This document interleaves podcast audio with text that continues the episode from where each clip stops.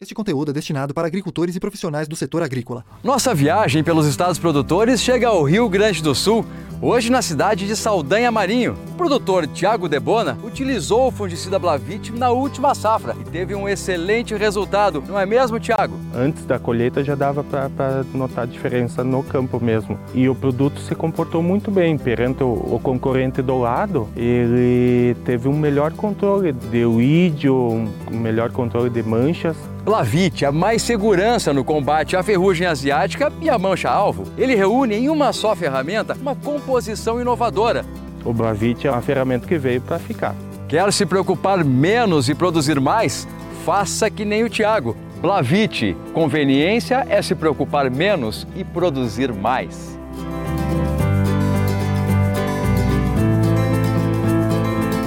BASF. We create chemistry.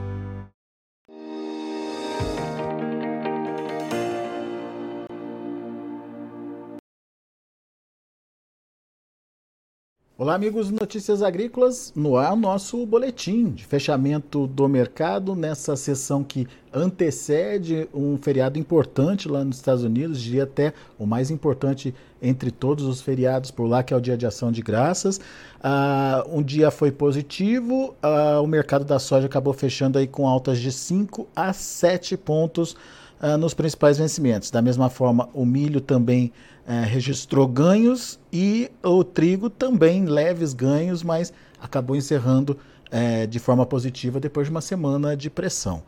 Vamos entender o que está acontecendo com o mercado, o que pode acontecer daqui para frente e, principalmente, como o produtor brasileiro pode participar desse mercado aproveitando as oportunidades.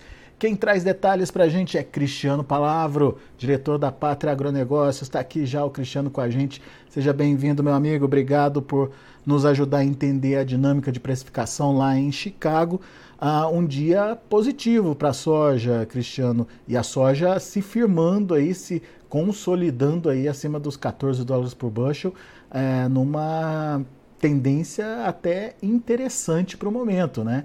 Seja bem-vindo, meu caro. Muito boa tarde, obrigado pelo convite para estar aqui com vocês novamente. Alexander, é sempre um prazer falar com a audiência do Notícias Agrícolas.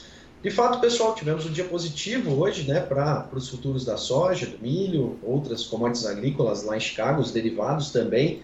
Como comentei contigo antes da gente entrar no ar, é, a, a, a, retórica do, do pré-feriado se valeu hoje novamente. Normalmente a gente tem altas nesse pré-ação pré de graças lá nos Estados Unidos, hoje não foi diferente mas de fato o que chama atenção é que temos uma semana de poucos negócios né, lá em Chicago, todo mundo já em ritmo mais lento.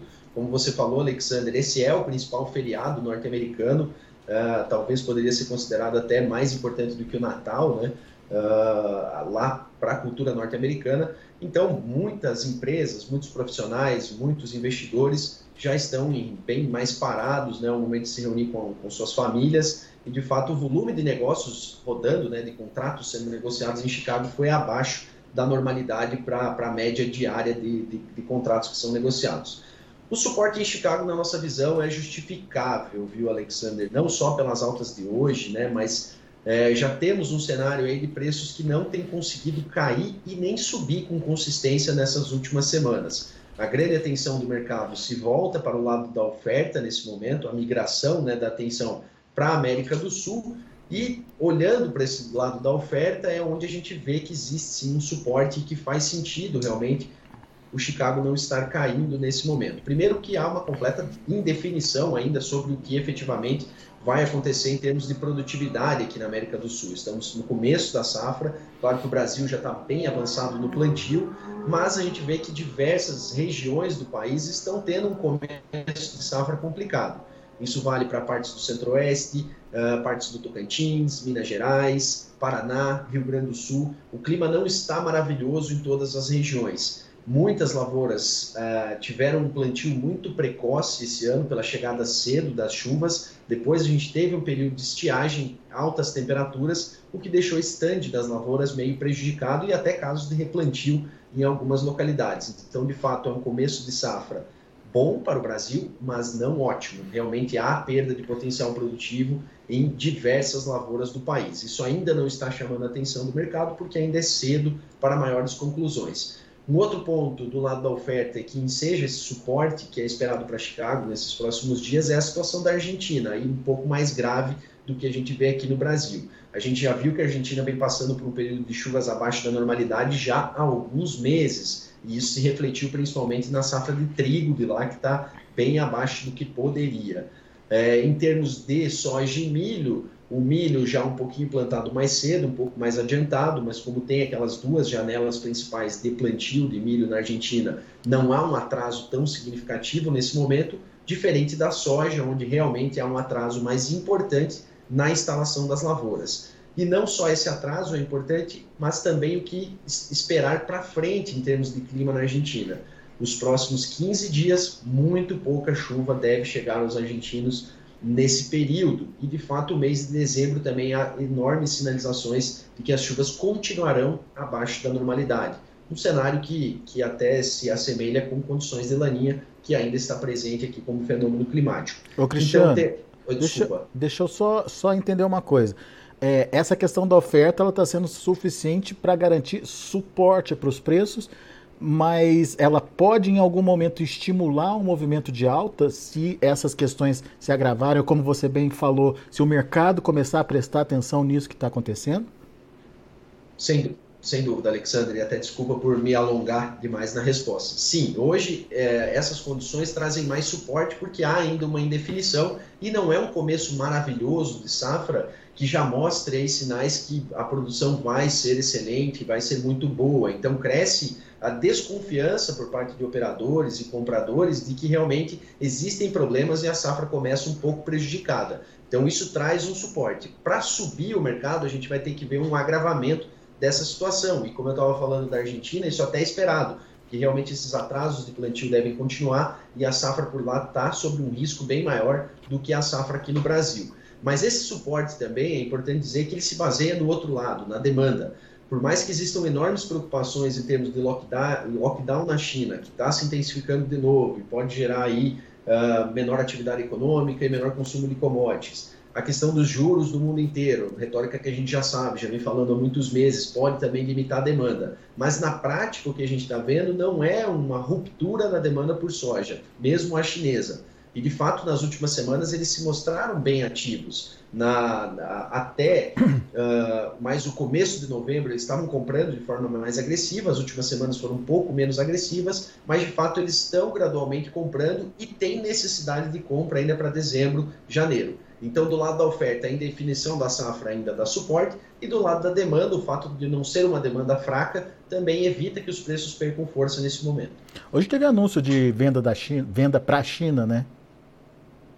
Teve, foram um pouco mais de 100 mil toneladas, é, né? Pouca coisa. embarques pelo PNW, né? Porque se fala em embarque janeiro, é, é, a soja saindo pelo PNW, né, os portos lá do Pacífico, ela tem muito mais competitividade, é muito mais barata essa logística, né? Então, de fato, para compras em dezembro e mais para o início de janeiro, o Golfo é, é, bem competitivo, mais à frente o PNW, e aí a partir de fevereiro o Brasil entra com a bola toda com preços bem com o peito americano. Você fez questão de, de, frisar aí que, apesar dessa preocupação com a demanda na China, é, o ritmo de compras ou a demanda continua ok, dentro dos padrões normais.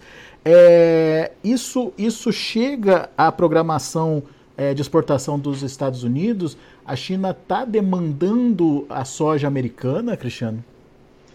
Existe uma preocupação que esse ritmo de venda dos americanos possa começar a se retrair daqui para frente. E é natural que isso aconteça, até porque uh, a gente vai ter a chegada de soja aqui da América do Sul já em fevereiro, e aí a partir dali o Brasil começa a ser mais dominante no mercado. Mas as vendas para exportação da soja americana, muito diferente do que, está vendo, do que a gente está vendo com o milho americano, elas são boas até o momento e superam até o volume uh, registrado no mesmo período de 2021. Então, ainda não há sinais de uma desaceleração completa das importações chinesas, seja em solo americano ou seja aqui no Brasil. Isso é um bom sinal para o mercado. A gente viu que os estoques de farelo da China também estavam muito baixas, né? tiveram várias semanas, meses de redução.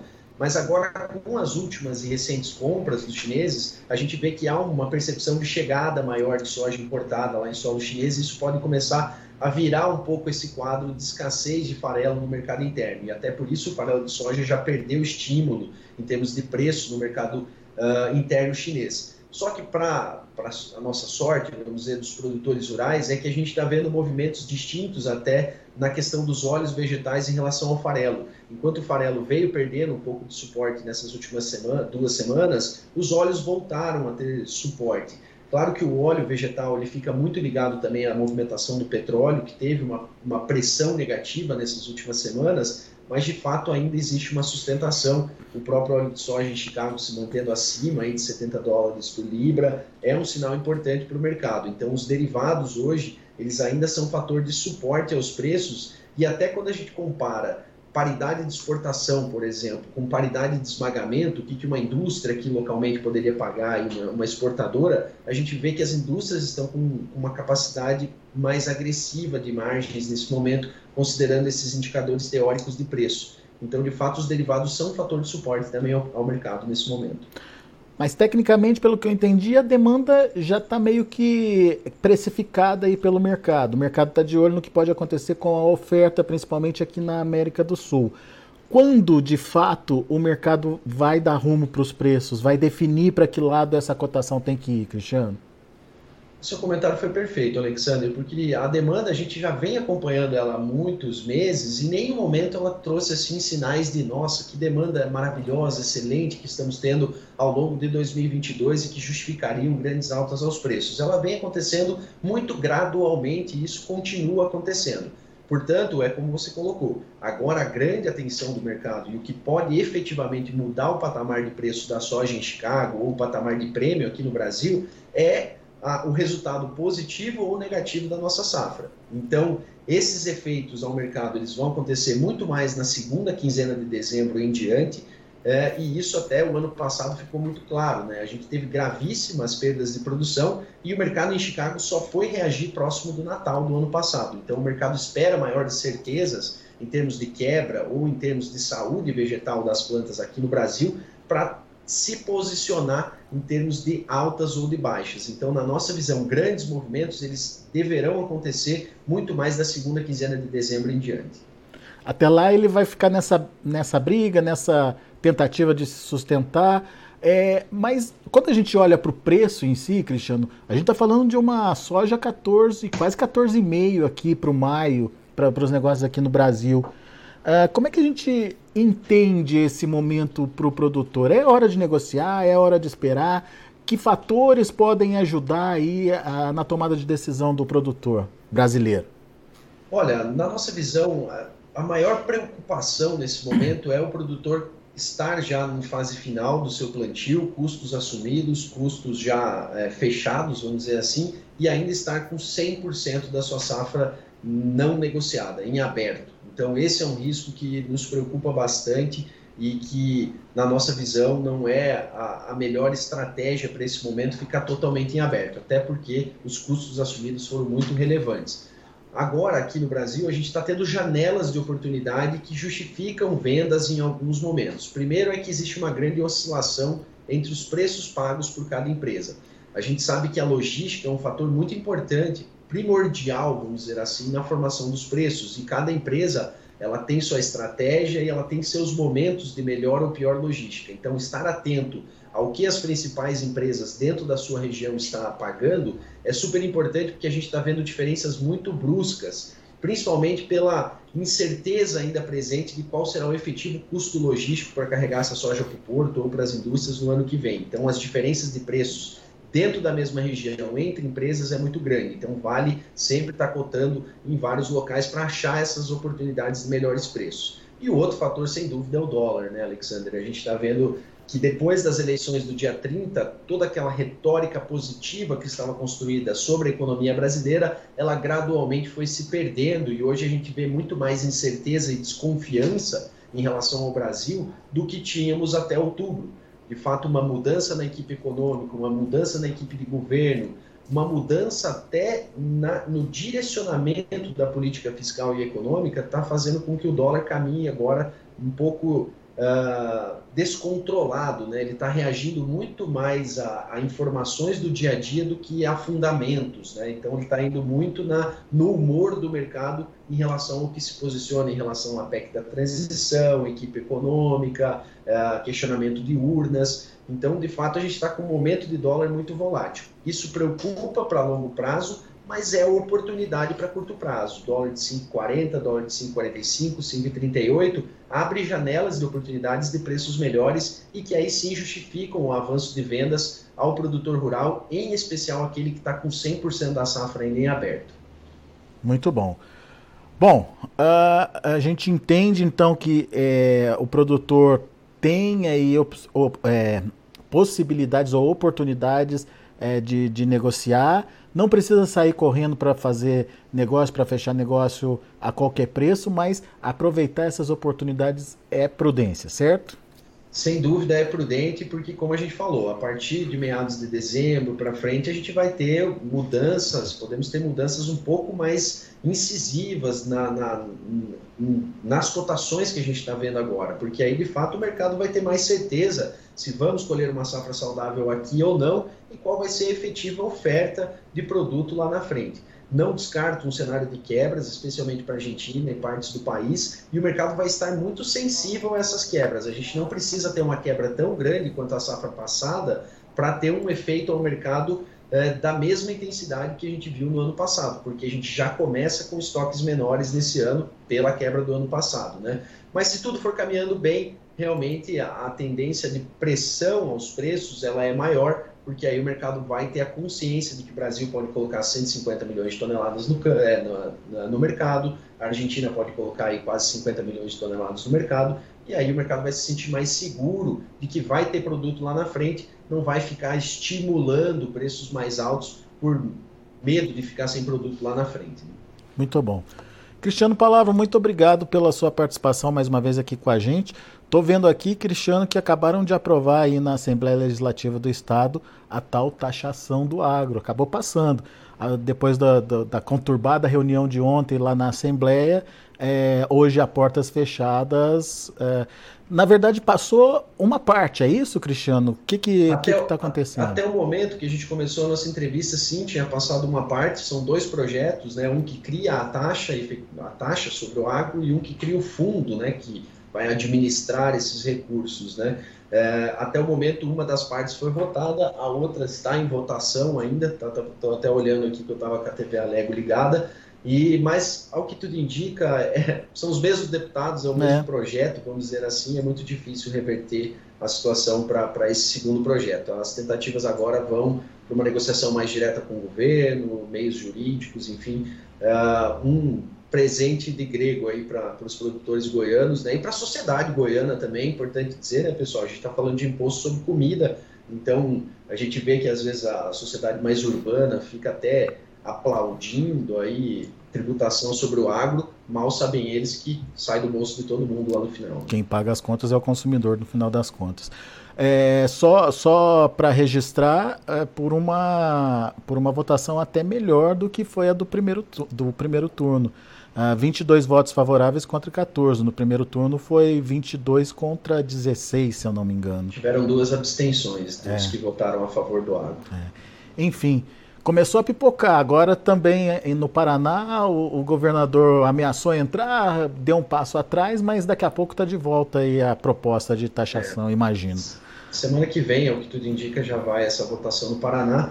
O que nos preocupa, Alexander, é, é, é que essas tributações estão começando em estados que têm políticos amigos do agro. Uh, nos preocupa pensar o que, que os não muito amigos do agro podem fazer. Né? É, é, essa é a grande preocupação. Muito bom, Cristiano. Grande abraço, meu amigo. Obrigado mais uma vez. Volte sempre. Até a próxima. Obrigado pelo convite. Valeu. Tá aí, Cristiano Palavro, Pátria Agronegócios, analisando o mercado da soja mercado da soja sustentado, é, como disse bem o Cristiano, pela dúvida em relação à oferta aqui na América do Sul.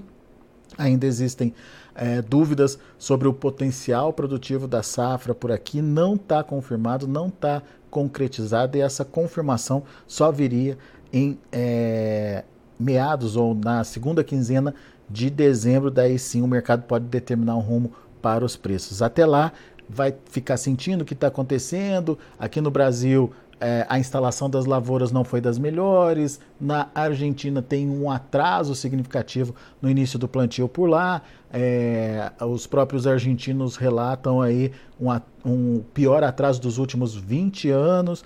Então é uma situação que ainda não é suficiente para fazer o mercado subir, continuar subindo de uma forma significativa para mudar de patamar, é, mas é, tem garantido aí uma sustentação dos preços, principalmente nessa casa acima dos 14 dólares por bushel lá em Chicago. Vamos aos preços, vamos ver como estão encerrando as negociações para os grãos lá na Bolsa de Chicago. De olho na tela, 1 de janeiro, 14 dólares e 36 centes por bushel, 6,25 de alta. Para março, 14 dólares e 42 centes por bushel, 5,5 de alta. Maio, 14 dólares e 48 centes por bushel, 5,25 de alta.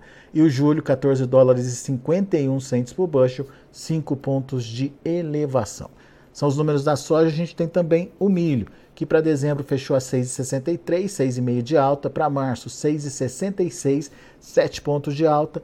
Maio, com quase 7 pontos de alta, fechou a 6,65 e o julho 6,60 uh, uh, dólares por bushel, uma alta de 6 pontos mais 25. E para finalizar, a gente tem também o trigo, também de forma positiva, encerrando aí para dezembro a 7,93, 2 de alta. Desculpem. Para março, 8 dólares e 13 centes por bushel, 3 de alta. Para maio, 8,23, 3,25 de elevação. E para julho, 8 dólares e 25 centos por bushel, 3 pontos mais 25 também é, o movimento de alta para o vencimento do contrato julho. A gente vai ficando por aqui, agradeço a sua atenção e a sua audiência. Daqui a pouco tem outras informações e novos destaques para você aqui no Notícias Agrícolas.